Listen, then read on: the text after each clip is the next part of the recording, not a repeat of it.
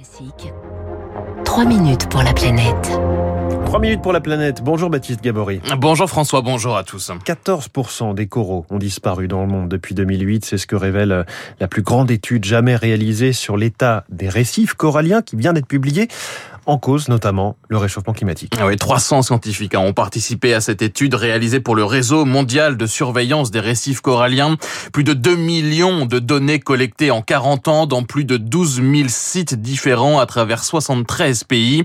Et alors que les coraux étaient stables avant 1998, leur disparition euh, s'accélère depuis. Serge Plane est un des co-auteurs de cette étude, directeur de recherche au CNRS. On a une phase entre 98 et 2000 10, en gros, où on a une, une grosse perte en 98 et une récupération qui est plutôt bonne pour revenir à un état qui est relativement proche de l'état initial à l'horizon 2009. Et ensuite, depuis 2009, là, on est en constante décroissance actuellement et on a perdu euh, à peu près 15% de façon constante des récifs coralliens sur la planète. La courbe ne remonte plus maintenant. Voilà. Ça, le problème, c'est que depuis 2009, en gros, euh, on n'a plus de signes de récupération. En moins de 10 ans, donc, 14% des coraux sont morts, soit près de 12 000 km c'est plus que tous les récifs coralliens d'Australie.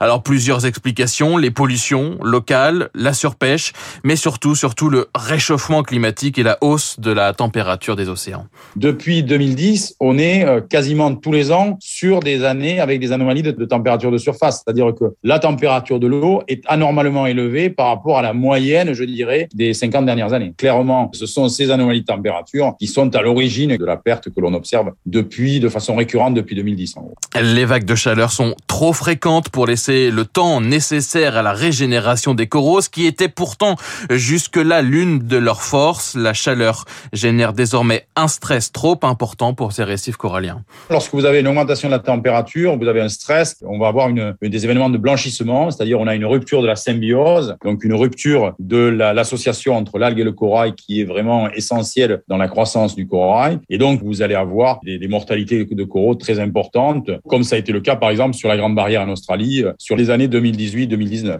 Et c'est très inquiétant hein, puisque les récifs coralliens ne couvrent que 0,2% des fonds océaniques, mais ils abritent un quart des espèces marines dans le monde. Ils sont un habitat crucial des nurseries géantes pour la faune marine.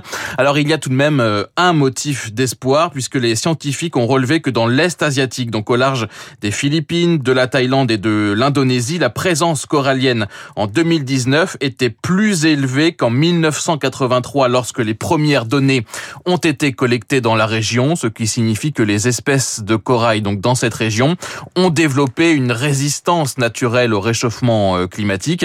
Il faut tout faire pour euh, réduire le stress infligé euh, aux coraux. C'est une des pistes de travail donc pour essayer de régénérer les récifs coralliens dans le monde. Il faut donner du temps aux récifs coralliens. Il y a deux stratégies. L'une, c'est effectivement diminuer ou limiter au plus possible tous les autres stress. Les autres stress, c'est tout ce qui est euh, l'aménagement côtier, c'est tout ce qui est euh, le traitement des eaux usées, c'est tout ce qui est le traitement des bassins versants, pour finalement ne mettre que le stress actuel climatique sur le récif corallien. L'autre stratégie, c'est d'aider les coraux à se reproduire. Conclusion des auteurs donc de ce rapport, la capacité de régénération des coraux semble intacte à condition hein, de limiter de toute urgence, notamment les émissions de CO2. Et pour en savoir plus, notamment sur ces nurseries géantes pour la faune marine, rendez-vous comme chaque jour sur radioclassique.fr. Merci, c'était.